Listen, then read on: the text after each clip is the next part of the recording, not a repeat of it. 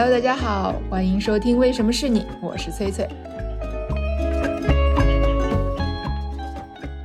我们要跟史律连麦喽，史律跟我们打声招呼吧，大家期盼你已久了。大家，哎，各位好，晚上。我其实刚才一直在看呃翠翠老师的聊天哈，然后跟翠翠老师来聊聊我们的优势，再聊聊这本书哈。今天呢，我们主话题是这书呢，就我就拿到手里了。我这本可能跟大家看的是不一样的啊，因为我这是一个定制版，我这有一个写着我大名的腰封的。呃，另外呢。我再讲一下，就这本书呢，它有一个序啊，我觉得这个这个序啊写的特别好啊，因为是我写的。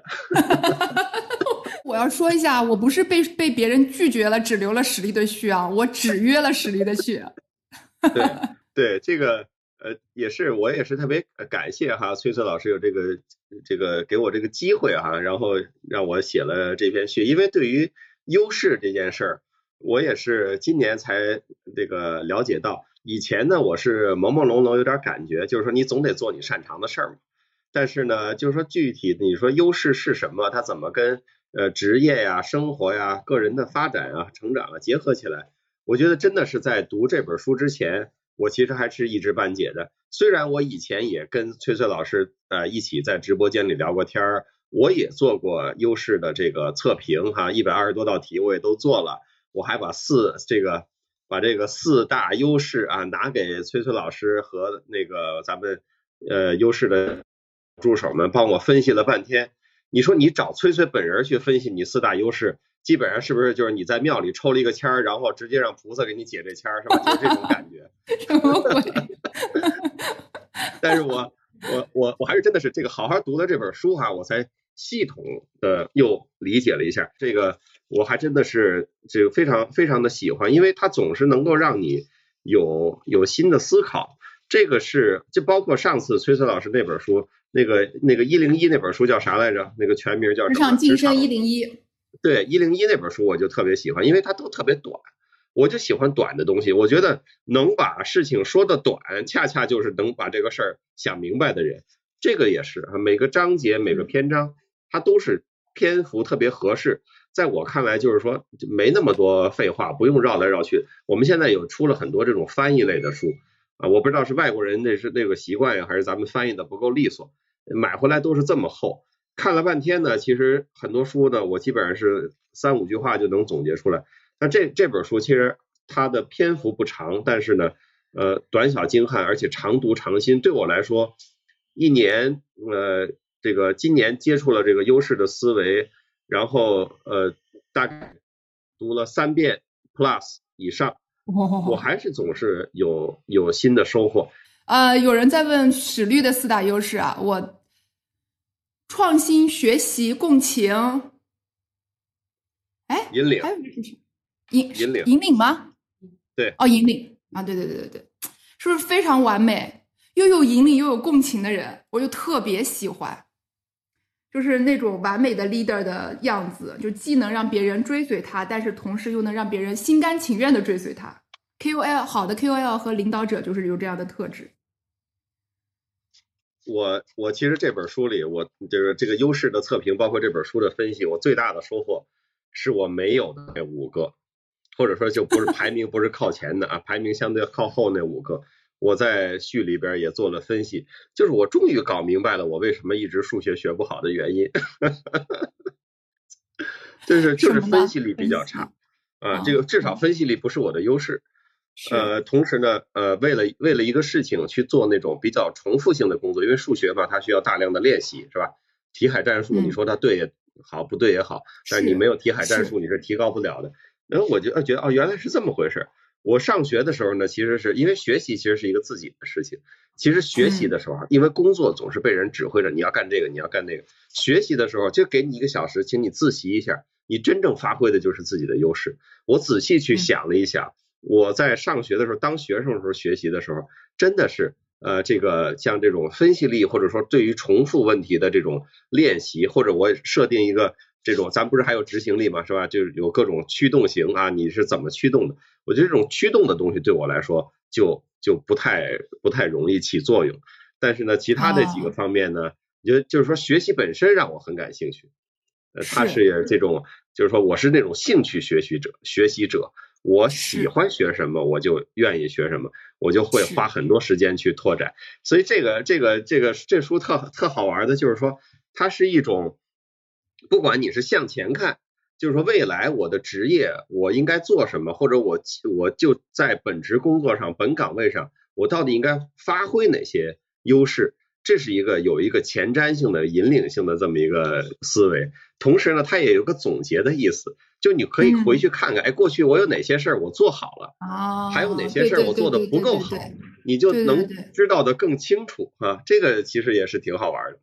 对，你说的一点都没错。所以就每个人其实都是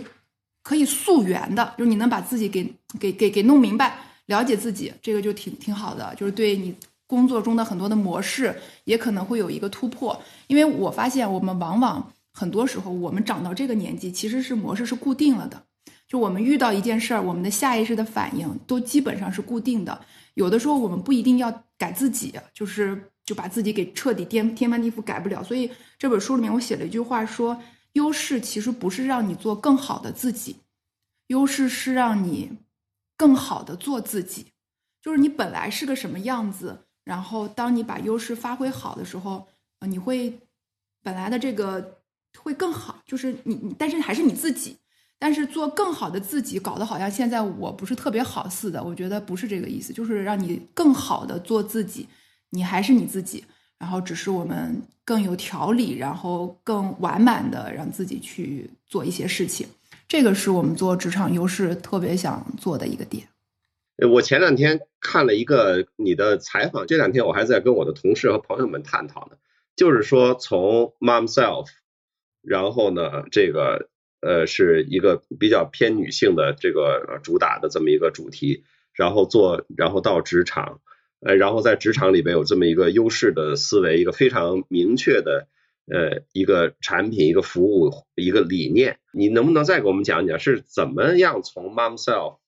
到优势星球，然后从优势星球又到了这本这个由我作序的书呢。我最早创业是做了一个叫 MomSelf 的媒体，然后它是为女性成长提供，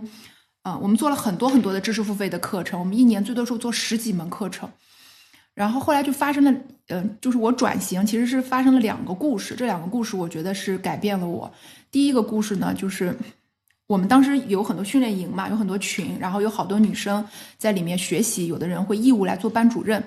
我们有一个做的特别好的班主任，但是突然有一天我们就联系不上他了。是过了好几天之后，就收到了一个回信，这个回信是用这个女生的微信回来的，但是她老公，然后她老公的大意就是说：你们这什么破组织？就是我老婆自从加入你们这个组织之后，就不好好照看孩子了。就大意是。它不是发生在什么三线、四线的故事啊，那个女生是在一个二线城市，而且是一个很不错的城市。这件事没多久，我后来我因为有的时候还写公号，我的公号就也收到了一个老公给我发的很长一段，大概是抱怨或吐槽。哎，其实我都说的太太太太温婉了，其实就在骂我。反正大概就是很类似，就是觉得你们这个组织占用了我家太太大量的时间，等等等等等等。嗯，都是二二三二线城市啊，甚至是接近一线的城市。嗯，所以我那个时候就觉得说，当我们理解了真实的人生，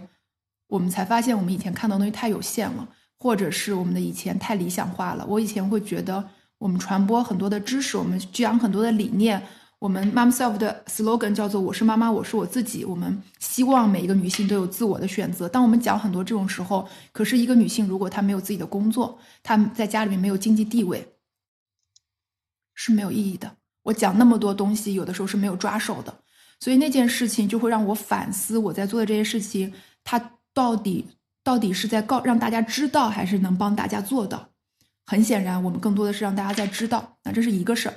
然后这件事情之后呢，我有有些东西就种在了我的种子里。我们就在探究新一年的业务。有一个同事就提了一句话，他说：“越是在这种不确定的时代，我们要不要跟用户一起找到自己内在的确定？”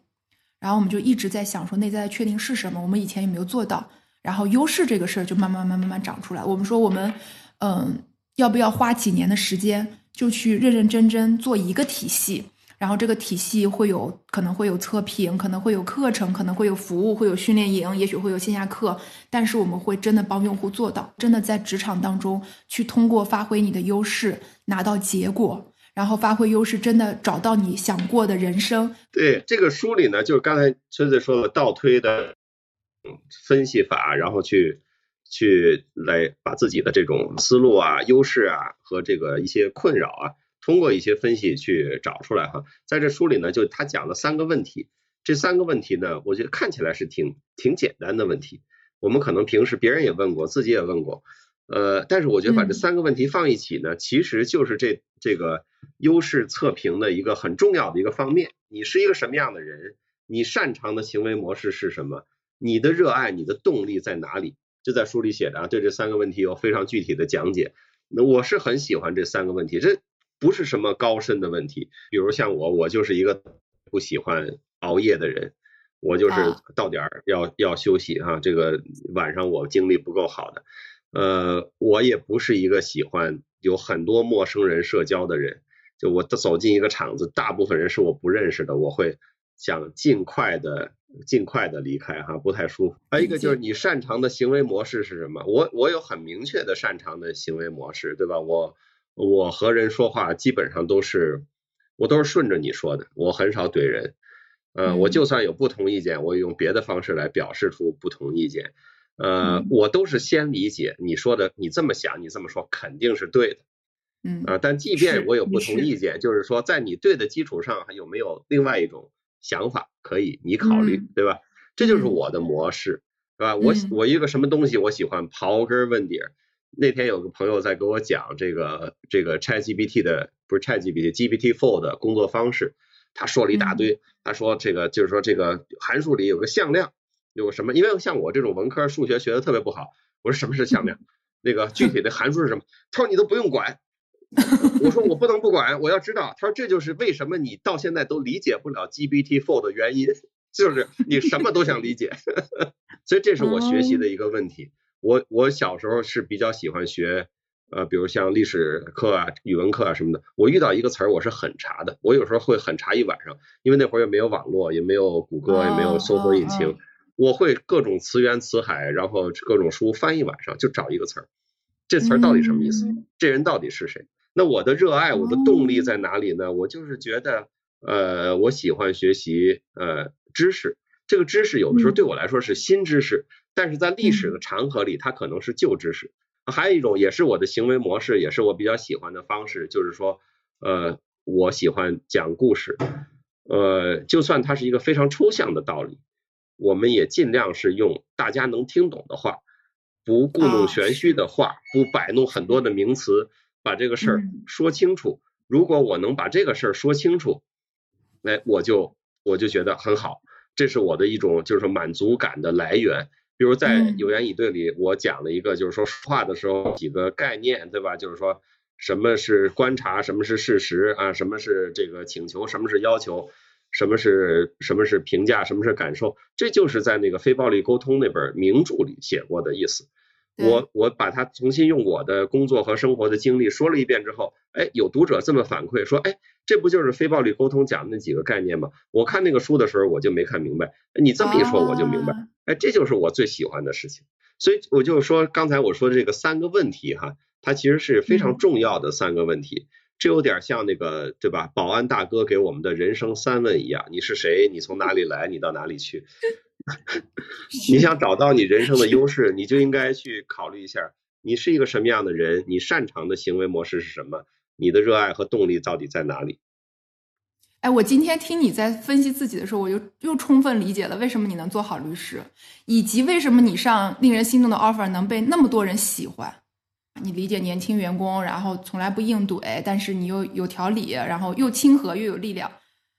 大家喜欢就是喜欢这样的管理者啊。这个年代，大家喜欢就是喜欢这样的管理者，所以你红是有道理的，石律啊，是因为你的优势决定了你会红。我过去曾经有一段认为我很，我还是挺擅长管理的，至少是律师事务所的这些团队的同事的管理。后来我最近呃有一些这个其他的事情，就是呃可能跟我们的专业管理、业务管理啊不是太一致的事情，我又开始说，我说我这我根本做不了管理，我这人我根本处理不了这些事情，这种不形形色色的人。因为当我觉得我很擅长的时候，是因为我一起的工作的同事都是跟我一样的人，这都是对吧？念书念上来的，呃，学法律的，呃，法学院毕业的，大家是讲规则的，你的价值观、你的理念、你的沟通方式，甚至你不满意的方式，你掀桌子的方式都是一样的。那当当我去面对非常不一样的背景、成长经历和这个表达方式的时候，我就会觉得哇，这怎么弄？我觉得这个事儿对我来说也是一个，也是一个新的，呃，新的挑战。就是说，觉得我擅长的事情，我们也不要把它扩大化，就是。呃，觉得啊，我觉得过去我的管理工作都是比较顺利的，有一些问题我是可以解决的，但是并不意味着我在任何的场景下或者面对任何人群、面对任何团队，我的管理方式都是有效的。这个是需要有这个冷冷静的反思。啊，对我，而我今天自己在这儿聊天，你还没来的时候，我就跟大家说，我最近就发生了一些事儿，让我意识到优势这个事儿，就是或者说对自我的理解这件事情，是一生的功课。因为我们会面对不同的环境，那个不同的环境又会激发出我们一部分我们并不熟悉的自我，然后你那个时候是有点慌神的，你因为你不熟悉那部分自我，其实是因为那一部分的优势或者是那一部分的优势冲突没有被外界环境刺激过，但它的答案本身都在你身上，但是就是得慢慢再磨合一段，再磨合一段，就得再来。刚才说的那个三个问题啊。你是一个什么样的人？你擅长的行为模式和你的热爱和动力在哪里？这是非常本质的三个问题。在这本书里呢，他既既提出了这样的问题，同时对于你的答案哈也有归纳、总结，还有这个一些指引，我觉得非常好。这是根本的所在。这个书里呢还有一个叫就是说这个概念，就是说成功画面法。它除了刚才那三个理性的问题，你是谁？你擅长什么？你热爱什么？成功画面法就是说你想象一下你是什么样子。你说你你最终想变成了什么人？这个我特别感同身受哈。我到我们律师事务所当实习生的时候，我就是一个傻了吧唧的法学院的这个大四的学生，然后那个呃，然后走到这个事务所，我一看，哇，律师事务所原来是这样，就是然后上这个高级的律师、资深的律师哈、年长的律师合伙人，一人一个办公室，有一个木头门，有一个半透明的磨砂玻璃。然后上面还有这么一个银色的牌子，上面是隶书的，你的名字还是繁体的，还有人有英文名字在那个门上写着。我我想就在这儿上班，然后以后就这样是吗？这可以哎，我这就是成功的画面感。我就觉得哎，有一天我要坐进去，我要在那门上写一个我的名字，就这么简单。非常具体。其对其他的事儿我都不知道。那开始那个中信出版社那个开始找我写书，就是写自洽的时候。然后我就这书基本上写成了，这事儿快成了。我想的就是说，哎，我终于可以像电影上那样，穿一高领毛衣，到一书店里拿一马克笔就开始给人给人签书了。好，我一定要把这书写好。哎，你有什么这种成功画面的这种启示吗？哎，我那个时候想象的成功画面是。我跟一群人站在台上给大家谢幕鞠躬，然后下面是做了非常非常多的面带笑意、满足的笑意的，也不知道是观众还是学员吧，反正就是我们是这样的关系。就我我那个时候就想象到了这样一个画面，所以我们最近就一直在。呃，就是去 IP 化嘛，就是不用我来做唯一的讲师，所以我们最近推了很多的服务，其实就是我们整个团队在交付，它就跟我那个画面很有关系。你知道我我以前特别喜欢看《快乐大本营》，我非常喜欢他们一群人站在舞台上的感觉，就是那里面谁也少不了谁，互相成就。我就特别特别喜欢这样的感觉，然后我特别喜欢看话剧，就是我一定得等到所有的话剧演员上台，他们手拉手鞠躬，然后他们每一次鞠躬，我就热泪盈眶，我觉得哦，好好，这就是我理想当中的样子。所以就是一群人，我们共同做了一个作品，然后那个作品可能是比较思想性的吧，就跟我们现在做的事差不多。然后会有另外一些人，他们在在我们的对面，但他们是坐着的，是我们在提供服务。他们在这个服务过程中改变了，然后他们露出了喜悦且满足的笑容，这就是我当时想象的成功画面。然后我就，但但是你看，在我这画面里面没啥什么办公室啊什么的，所以我就一直是一个创业者，然后就嗯就是这样，就是小小的办公室啊等等等的这样做。所以你看，就是就是我就想到了这个，然后他在我很多次遇到困难的时候，就我们这几年创业，其实第起起伏伏遇到了特别多事儿，然后每一次遇到事儿的时候，我都去嗯看用户的留言。就那是我撑过我很多次非常低谷时期的最大的动力。我会去看用户的留言，会看用户告诉我他们用了我们的这些嗯东西在训练中怎么改变的，然后我就觉得说好还可以，就就再来这样子。这就是我的成功画面。嗯，是，的确是哈，就是尤其是这几年，这个作为创业企业非常的不容易哈，这个变化呀，就外部的环境也也非常的大。我觉得成功画面，我除了给我自己想之外啊，我有的时候也会给孩子想，就是说，我想这个孩子会出现在一个什么样的场景里，比如说他十岁的时候、二十岁的时候、三十岁的时候，当然这都是一厢情愿哈，我不会把这些东西说出来，因为我不会给他一个框框，但是我会想，对吧？作为家长都会想，哎，你觉得看看这个呃，这个他是哪方面可以哈？也许他也许能够。在在那个工作上，或者在那个呃呃方向上，有些事情他可以做，也是他喜欢的，这个也会，也也是很很很经经常我会想到替替别人想，但是一般我不会说，因为我特别相信一句话，就是现在的家长不要操心孩子未来做什么工作，因为他们未来的工作现在还没有被发明出来。那么同时呢，说到孩子呢，在这个书里呢，还有一个就是说，爱就是发现孩子的优势这一章。我其实看电子版和看看纸书的时候，我看到这个标题的时候，我就是先翻过去的这一个哈，这可能是这个家长最爱干的事儿。哎，这个自己也就那样了嘛，你还能怎么样呢？是吧？都好大岁数了，这个这个孩子的优势是什么呢？我要我需要先看一下。嗯，所以我觉得我觉得这个思维其实其实应用的非常好。你在这里边讲了，这书里讲了这个崔崔和孩子的一些。互动和一些故事，把优势思维除了用到自己的身上，用到孩子的身上，用到跟你有关系同事啊或者家里人，你可以就是当然是一种不招人烦的方式去跟人家讲，你可能具有某方面的优势啊，或者是某个事情你在那费劲，是因为你没有发挥到你的优势，它恰恰是你不是特擅长的那几项，是特别好的事情。所以这个你怎么把这个家庭关系或者说这种亲子关系？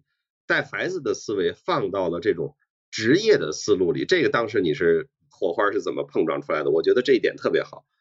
嗯，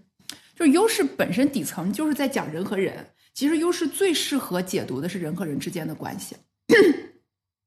然后我们老说人和人之间，就特别是我们在这个时代，然后就非常的呃孤独，就好多人说在职场中为什么大家讨厌职场，其实就是因为孤独嘛。孤独最本质就是你觉得自己不被理解嘛。或者是我以前经常说的一句话，就是有很多人离开一段关系啊，可能是离职，可能是离婚，可能是分手，或者是孩子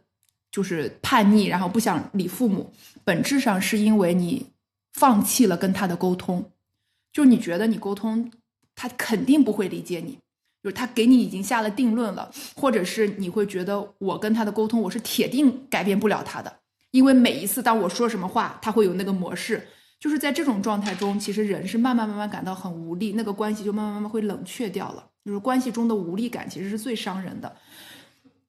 优势这个事儿呢，先咱不先不说怎么样能改变别人，优势这个事儿，其实最好最好的点就是它能帮助我们转念一想。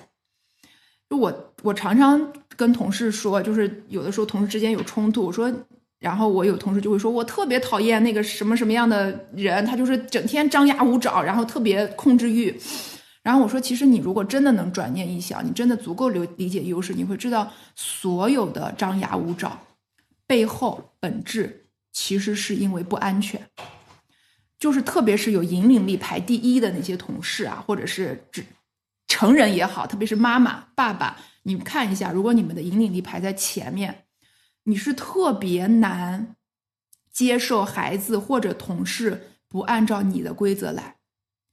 你也不是为了控制而控制，你就是很难忍受失控，因为失控对你来说是有生理性的恐惧，你不知道失控会发生什么，所以这类人特别喜欢开车，就是他一定要坐主驾，他要坐副驾，他就会拼命的自己在副驾踩刹车，因为他不擅长把那个方向盘交给别人，所以，但是你如果看到他们，你理解他们，就会知道，他们所谓的控制欲，这些人条条框框都给你掌控好，他的背后。是因为他特别想负责，他特别想对孩子的人生负责，他特别想对同事的业绩负责，他就是想负责。但是当然他的方式会让别人不舒服。可是我们看到了这一点，我们就会有一个极大的变化。比如说对孩子啊，比如说你有一个小孩儿，然后你就会发现，像我儿子有一段时间，他做作业一定要让我在旁边陪着。我当时第一反应就是，你知道。当每一个初当妈妈的人就会有各种各样的黑色想象，就是哎呀，他是不是独立性不够啊？就是你不是要专注吗？你为什么要做作业还找人陪着？后来我们真的做过一个优势养育课，我就是去问那个呃儿童养育专家，然后他说，你知道，对很多共情力的小孩儿，就是有一个人在旁边坐着，对他来说是一种支持，因为他有共情力啊。因为我儿子没有测过优势测评嘛，我们只给认字儿的小认字的人测，我当时就一下子理解了。就是这就是他的优势，而在我没有看到他的优势之前，你知道我我是在否定他这个人。你说，当一个人他天生就对别人感兴趣，他天生就喜欢跟人在一起，他天生就是一个温暖的人，然后你跟他说，你这是这是你的毛病，你就应该一个人做作业。你你其实是在不承认他，所以就看到一个小孩是怎么样的，是非常非常重要的。然后你看到一个生命的本体是怎么样的。你看到一个人，他就是有这样的引领力，他就有控制欲。你首先其实心里面是接纳他的，你知道说哦，其实他现在是害怕失控。然后这个时候你再跟他去讲说，哎，我们是不是可以更好的去沟通？因为这样子我有的时候感觉到自己特别被控制。这个时候对方反而能接受，因为当一个人产生改变的时候，来自于他觉得自己是安全的。就是当我看到我儿子这样，我就会知道说，我说哦，所以你其实是想有人陪在你身边，然后你会觉得比较高兴是吗？然后他就说，哎，是的。然后我就说好的。那我说我有时间，我就会陪在你这儿。但有的时候妈妈要工作，然后我也需要独立的空间。那我们可不可以各自在一个房间？他是可以做到的，因为他前提就是当他的改变发生的时候，他前提确认自己是被接受的。他被全然的接受和认可，人是会改变的。人不是怕改变，人是讨厌被改变。觉得你觉得我很差劲，所以我去改变，不是的。就是人在感受到 OK，你是认可我的，你是爱我的时候，我是可以改变，我是为了我们共同的关系改变。所以我觉得优势啊，我先真的不说别人，就是怎么样你能改变我，就是我觉得优势能让自己活得特别好，因为你对一切都有了一定的臣服性。我们老说。要修臣服嘛，就是你对一切有了臣服性，不是说你变成了一个什么特别好说话的人，别人说什么你都 OK OK，然后别人说什么你都顺从，不是，而是你对发生的一切，你对遇到的一切你不能接受的人，你有了一个其实是更高维度的理解，你看到了他为什么成为他，之所以他成为这样子，你看到了，然后其他的一切的发生就会比较自然，然后你你其实当一个有臣服能力的人。他反而是一个关系当中更高维度的那个人，这个是我觉得优势对关系特别好的一点。所以我就虽然写的是职场优势，但是我觉得职场有很大一部分是在相处关系嘛，所以我就把它写进去了。嗯，我我我特别同意这一点，就是说其实并没有什么东西是职场专属的、专有的，对吧？就是呃，有些朋友问我说，我如何做一个成熟从容的职场人？我说你做一个成熟从容的人就够了，你你不可能是对吧？你在生活中是一个毛糙的、急躁的人，然后你在职场里是个成熟从容的人，就是就是就是你说的修炼，你人到了这个份儿上，你在职场中、在生活中、在各种关系中呢，就就就提升了很多。所以不要去专门的去琢磨，这说。我在职场上到底应该怎么样？而就是回过来就是问自己哈，我应该我是什么样的人？哪哪些是我擅长的、热爱的、熟悉的方式？这是我该做的事情。你刚才说那个引领力，我特别有同感，因为根据我做的测评哈，我的引领力也是高的，是吧？那这个你刚才说这个开车的事儿，我坐出租车我肯定不不操心司机怎么开车，但是我坐朋友或者这个亲戚开车，我经常是觉得我我不会说，但我心里会觉得这怎么操作的这么猛啊？哎，这可以吗？这这行吗？我我心里老有这种感觉。而且我这个人吧，跟一群朋友或者同事出去玩，我就是这样的人，就是引领力哈，就是说我你我不是怕失控吗？我就两我就两个策略，就是要么今这趟旅行全听我的，对，全权你安排；要么就是你什么事儿都不要问我，你说什么我就跟着走，你说吃这个就吃这个，你说去哪儿就去哪儿。对对，我跟你说，引领力是又就是这样，他就是要么零，要么一百，没有中间地带。对。对，别跟我就是这样的，嗯，我无法商量，商量我就急了。对对对，真的是这样的，就是要么零，要么一百，然后就要么就全部控制。如果你在控制的过程中有人说你这个不行，那个不行，然后怎么样？好，你来，你全部拿走，对，我就撤，我什么都不说。是是是是是，我我在工作中也是这样。如果有一个事儿，有人愿意挑头，他冒出来了，而且就还好吧，就是说反正谁都行嘛，我就不说话。就你来来，大家就跟着这个来。我我我是不喜欢这种有好几个的这种领导角色或者说中心角色在那儿不断的商量、不断的调整。呃，我不太喜欢这，而且我会觉得这里边有很多的浪费时间。就是说理理性上说，我会觉得有些事儿不是讨论过了吗？他的要那样，他的要那样，最后大家取的是一个折中的方案啊。这个呃，所以说我就是我就是这样。我为了这个，比如说就是出去玩，然后一群同学，然后我我我二十多岁的时候我就理解到了这一点，就是我不能参加意见，因为因为不可能说同学出去玩，因为对吧？他他不是说我带着我们家小孩出去玩，他都听你的，同学总是会有不同意见的。我发现，因为因为你对同学又没有管理力，你又没法说你必须听我的，对吧？所以我就是不说，我就是你们说，有人愿意带头，有人愿意做行程，有人愿意研究这个吃饭的事儿，我就跟着。但是我不参与讨论，这个就是我这个一个非常我对自己的了解的行为模式，所以这个保平安很多旅行我都是顺利的完成了，就是我呃保持了这一点哈，我觉得挺我觉得挺好的。我有两个问题想问问你，就是我我这个问题特别想问，就是我最近也在跟很多职场人问啊，就是大家就会觉得现在努力其实也好像效能不是特别高，然后我不知道你对最近职场的观察，就是你会觉得。如果我问你说现在大家努力还有用吗？你会怎么回答这个问题？嗯，我我我觉得这个我们怎么看努力的问题哈，呃，努努力怎么说呢？就是那种领导不走我不走，然后我做公司里加班最晚的那个人的这种努力哈，我从来都认为是没有用的。它其实就叫内卷哈，呃，就像说为劳动力没有事儿干，让你刨一个坑，然后你再。把你刨上的土，把这个坑填上，这纯粹就是没事儿干，没事儿找事儿干。嗯，呃，我觉得是不需要这样的。但是作为说我们把自己的时间抓得紧，然后设一些稍微有挑战性的目标，不管是工作上、学习上，还是个人生活上，去去好好的弄一弄，去有点硬骨头把它啃下来，有点困难把它克服下来，然后取得一些收获和进步，这个事儿是。跟大环境没有太大关系的，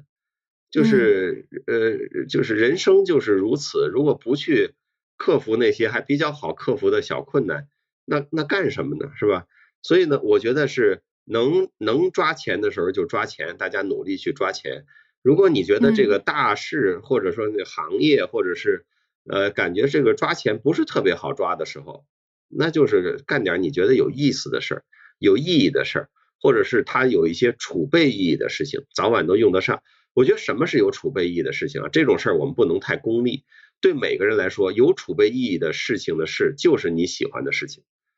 你喜欢的，你就学得下去，你就记得住，你就练得好。今天没有用，过几年可能就有用了，对吧？我们觉得读书，尤其是读经典，它也是有储备意义的。这个整个是让人的提升，对于人生的思考，对于世界的思考。都有会很大的提升，在该用上的时候就就用得上。还有一个有储备意义的事情呢，就是说去做对别人有帮助的事情，让让别人从你这里得到了呃这个帮助助力，呃呃，不管是捐赠也好，献爱心也好，做志愿者也好，这是一种付出。在这种付出的过程中呢，就会有这种人的收获，就会不会局限于这种一时一地或者呃得失眼前的这些事情。所以我经常在我的朋友那个分享的时候说，呃，读书、锻炼、帮助他人这三件事，就是我认为最有储备意义的事情。读书、锻炼、帮助他人，就是你当你不知道干什么的事情，努力好好像不是特别有收获，或者说我现在正是处在人生的逆风的阶段，干什么事儿都不顺的时候，那就请你读书、锻炼。帮助他人，这是能够改变自己，让自己有不断的这个呃新的呃愿景呃和新的视野的，我觉得是三个很重要的方法啊，或者说叫叫法门。我觉得这个这个我努力不是别人催的，从来都不是别人催的，就是我们人生一世喘着气，心在跳动着，有胳膊有腿儿，你总是想做事儿。对吧？那那做什么事情呢？那就是自己挑。所以我特别赞同崔崔老师说这个职场优势啊。我过去啊，我是自己野路子瞎想。我根据我自己的经验，那包括我后来什么上了一个什么综艺节目，然后后来我又不断的在呃，好像在公开媒体上分享的很多。我说我能够总结到的就是，我一直没有放下我真正喜欢的事情。我很多时候，我过去从二十岁到四十岁的工作中。超过百分之八十的时间和工作都是身不由己，你不得不干你需要去干的事情。但是呢，就只要你给我时间，只要你给我空间，就我说自留地的概念，我的自留地我肯定是好好种的。那是我的自留地就是我的优势、我的兴趣、我的热爱所在。这个就是非非得问我有什么经验的话，我大概我的经验就是这种，这是我的个人的，就是说。呃，观察的土经验，但是呢，上升到理论啊，上升到思理论思维，大家还是需要去看书，这个是非常重要的。所以这个书呢，它对我来说是不光是一个学习，一个前瞻性的思考，它也给了我很大的这种确认性。我为什么问这个问题啊？我们最近在访谈很多的职场人，大家就会有普遍的一个感觉，觉得自己现在这几年好像努力的效能没有前几年那么高了。当然，这个跟结构性问题有一定的关系。哎，但是就是那句话，我这个特别认同。我觉得人活着就还是得干点事儿。如果你觉得这几年好像你努力的效能没有那么高，或者是你这一年就是遇到了一些瓶颈，或者这几天这几段时间遇到一些瓶颈，我觉得可能刚刚好就是停一停，就是停下来，然后就是一次梳理嘛。因为以前有的时候在风口上的时候，每天就是跑，狂奔，然后怎么跑都反正有有钱赚有活干。那现在就是没有那么顺了，大家都一样。我觉得反而会给我们留点空间，就是哎，那我到底，嗯，大家都大浪退去了，大家都在那儿裸泳，那我到底应该用什么泳姿？我应该有哪条路，哪个更适合我？所以这就是，啊，对，有人说这不就是需要自洽嘛？啊，您说的一点都没错，自洽，自洽就是史律的第一本书。自洽在我这儿的理解其实也是，就是你跟你自己的优势相互确认。然后你顺应了你的优势，然后你的优势之间不会冲突，你做的那件事情符合你内心真正想要的，我觉得那个就是最深层的优势，是这样的。然后你刚才说到说，你刚刚也提到说，呃，你你之前是一个呃敏感的人，但是你觉得你自己是适合做管理的，但是你又发现说，哎，好像换到一个新的领域做管理又有一点没那么容易。我当时就想问你一个问题，就是你遇到了职场情绪。啊，然后职场情绪一直是这几年的一个比较热的词儿，叫情绪劳动嘛。好像很多年轻人会把工作的开不开心作为判断这份工作要不要继续下去的一个很重要的依据。所以对史律来说，又有共情又有引领。那么你作为这样的管理者，你对员工和下属的情绪，你会怎么去处理它？对，其实我自己有很我自己有很大的情绪，所以说我其实对我来说这么多年的对课题不不是处理别人的情绪，因为我真心的觉得我无法那个这个对别人的情绪负太大的责任，一丢丢的责任。但是呢，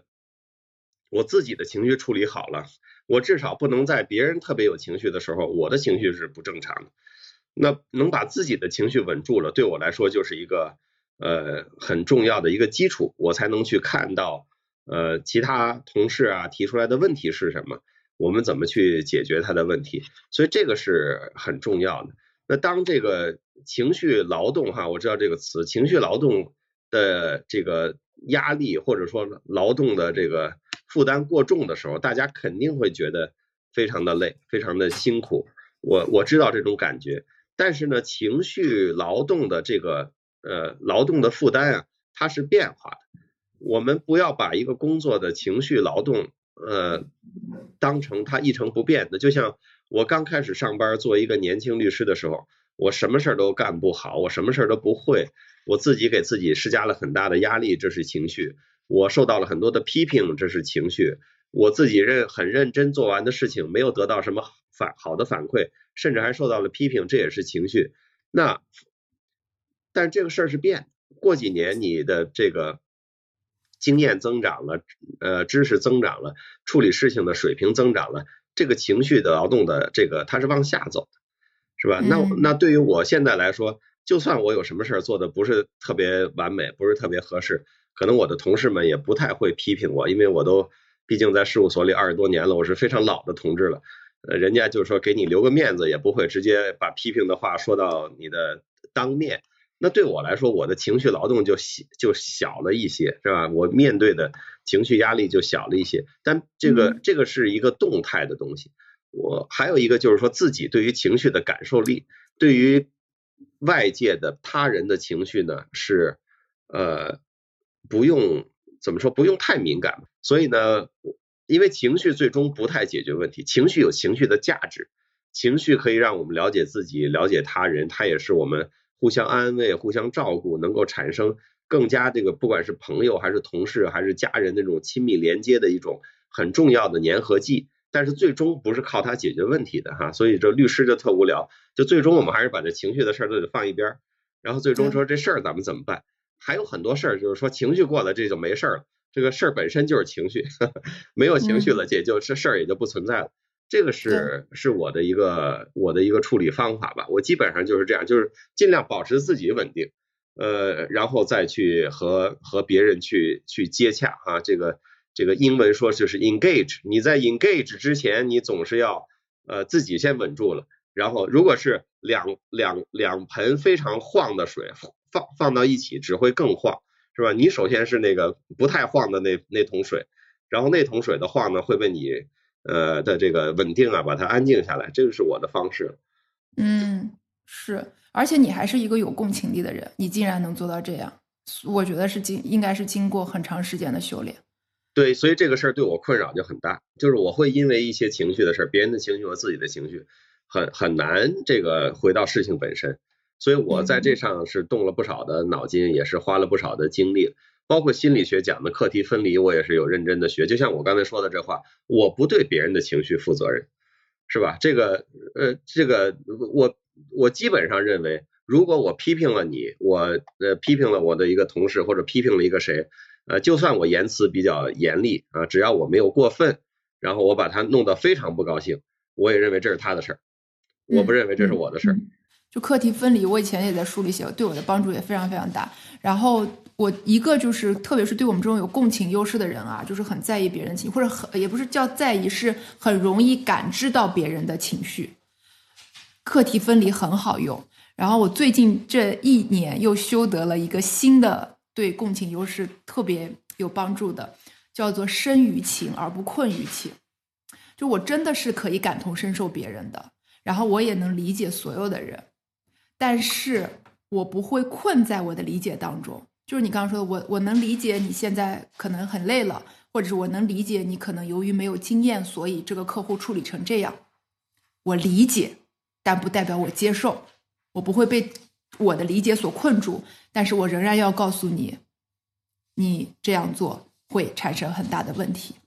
对，最最后还有一点那个时间，我就再说一个，因为我觉得这个非常有必要提一个，就是书里呢有这么一个词儿叫缝隙，就这本书啊，崔策老师这个书叫缝隙，呃，讲叫生存缝隙。我呢前一段在深圳和深圳律协的同事们呢做了一些我的分享，我说其实呢，大家老说说看谁。啊，怎么样？如鱼得水啊，游刃有余啊，空间很大，世界很大。我觉得每个人其实都是找到了他的一个小缝隙，这个缝隙其实并不大的。我我觉得不管在这个呃呃事务所的这专业工作里面，还是在我们行业的工作里面，还是比如说崔老师说我就在这个赛道里瞎晃了一下，你们这个赛道里漏了一点小缝隙，让一个外行在这晃了，呃，好，好像两三年了，对吧？它都是一个缝隙，这个空间其实很狭小，就恰巧你就掉到这儿了，掉到这儿了之后，你这左晃晃右晃晃，熟悉了之后呢，还真的是有这种感觉，就是说对我来说，对一个小小的个体个人来说，它够了。它是一个挺大的空间，甚至你都可以把它变成一个一个一个小世界。我有时候经常在我事务所里去看，就我就坐在那儿哈，我这然后门口过来过去的人，我看我这是一个公司法的大拿，哎，这是一个诉讼的大拿，哎，这年轻人他们现在这个本事可真大啊，他们这个学的这个新的什么网络啊、新的法律啊，我们其实都是蛮跟不上的。然后那位是一个老前辈，他当年做过多少多少案子，我坐在那儿就觉得我什么都不是，人人都比我强。专业上总有那种在哪个领域都有摁死你的人，我当时就想，我为什么坐在这儿呢？我何德何能坐在这个办公室里呢？我我这个时候深深的体会到了这个呃这个缝隙感，就是这个感觉，所以一定要在这儿哈，这抓紧最后的时间跟大家分享一下，不用特别大的空间，不用去找你的什么宇宙啊天地啊，有个缝隙你就能做起来，这个是很重要的一种一个思维的一个转变。真的是，真的是，就是，其实职场优势看上去是一个很空的概念。职场优势就是帮你找到你的那个缝隙，就是回答了史律那个问题，就是我为什么坐在这个律所，那么多牛人，但是为什么我坐在这儿？我想帮每一个职场人，可能通过这本书或者是我们做的这些事儿，回答每一个人一个问题，就是为什么是我？就我能稳稳的坐在我该坐的位置上，到底凭什么？就是找到那小小的凭什么，其实就是内核稳定，可能就能获得很多个晚上的安眠和很多个有希望的白天啊！这个是我最后是对想送给我我到我我就是说这个这个缝隙也是很窄的，就是你可以看它是很宽的，你做事它是很宽的，但是我们也要知道，就是说所谓的要有一种就是叫危机感，或者要知道这是它是很窄的。呃，这个缝隙可能会合上，或者是这个缝隙里可能会有其他的情况的变化。呃，我我会好奇，我为什么掉在这个缝隙里了，变成一个像一个小种子一样。但是我并没有觉得我会在这里待很久。我总有一种，因为它是一种缝隙，你就会觉得，哎，缝隙吧，你就比如说一个小米粒掉这个缝隙里，扫帚一扫就走了，大风一吹就走了。所以这种感觉呢，这个缝隙感呢，它。既给人一种，哎，我找到了我的这种扎根的位置，同时又有一种，我其实并不是安定于在这个缝隙里的这种状态，所以时时刻刻有这样的有这样的警觉哈。我我我也经常分享这样的一个观点，就是说，我们这个你的事情你做的好不好，就是你想想，如果公司跟你说明天你不在这公司工作了，你同样的这做的这摊事儿能不能卖给你的公司？作为你的公司的外包服务商，能不能卖给他？你如果能够做到这一点，你你为什么怕失业呢？就这个东西是有价值的，是被需要的。你会觉得，如如果有一天我失业了，我的这个服务，我的这个本事是没人买的，那就说明现在做的事儿有问题，它就这个价值感就不强。所以我就觉得我在缝隙中的一个小草芥，我我这个空间对我来说足够大，但是一阵大风也可能随时把我刮走，一个扫帚也可能随时把我扫走。这个是这种缝隙感，让人有这种两方面的这种平衡的这种非常好的一个思维，所以我特别喜欢这个词儿。你其实是把这个缝隙这个词儿又往前推了一步，我觉得特别好，就是你往前又推了一步，你推导到此时此刻这个时代，我们待的那个缝隙真的有可能突然之间消失，因为是一个很不确定的时代。但是只要我们明白我们到底是个什么样子。那个风吹到哪去，我们又会落到下一个缝隙，或者是落到其他任何的地方，但是总有我们扎根的地方。那我觉得很好，谢谢石律，谢谢你，辛苦了啊，谢谢了，辛苦你今天晚上。那我们就期待下一次再见。感谢大家收听本期的《为什么是你》，我是崔崔，欢迎大家订阅我们的节目，下期见喽。